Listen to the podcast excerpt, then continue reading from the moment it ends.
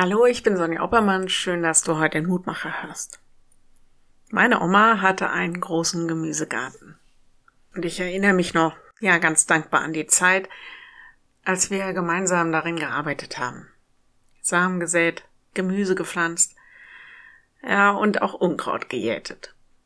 Ich weiß noch, wie sie auf die feinen weißen Wurzeln gezeigt hat und gesagt hat, das ist Girsch.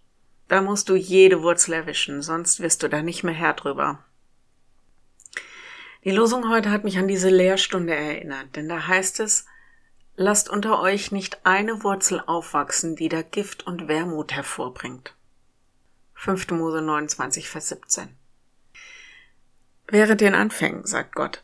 In dem Zusammenhang sagt er, es fängt schon damit an, dass ihr euch fragen müsst, wen oder was vergöttert ihr? Wen oder was verehrt ihr? Wem oder auf was vertraut ihr?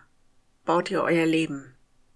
Er sagt im ersten Teil des Verses, passt auf, dass ihr eure Herzen nicht von mir abwendet.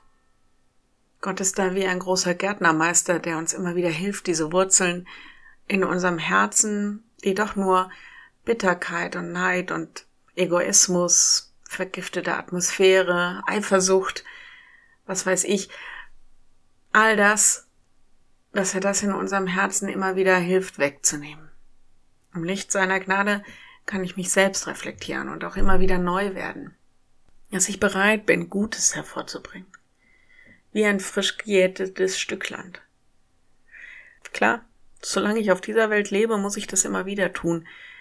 Wenn unser Herz zu lange brach liegt, dann verwildert es.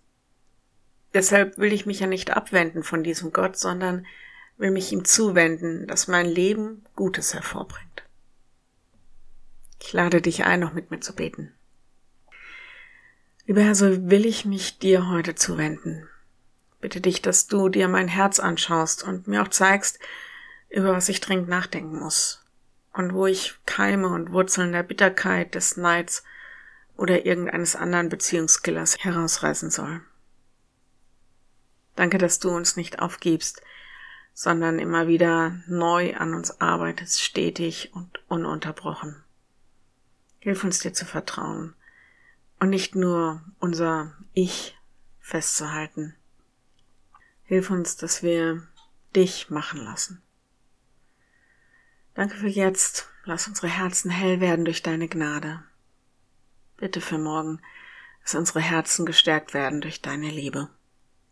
Amen. Morgen ein neuer Mutmacher. Bis dahin, bleib behütet. Tschüss.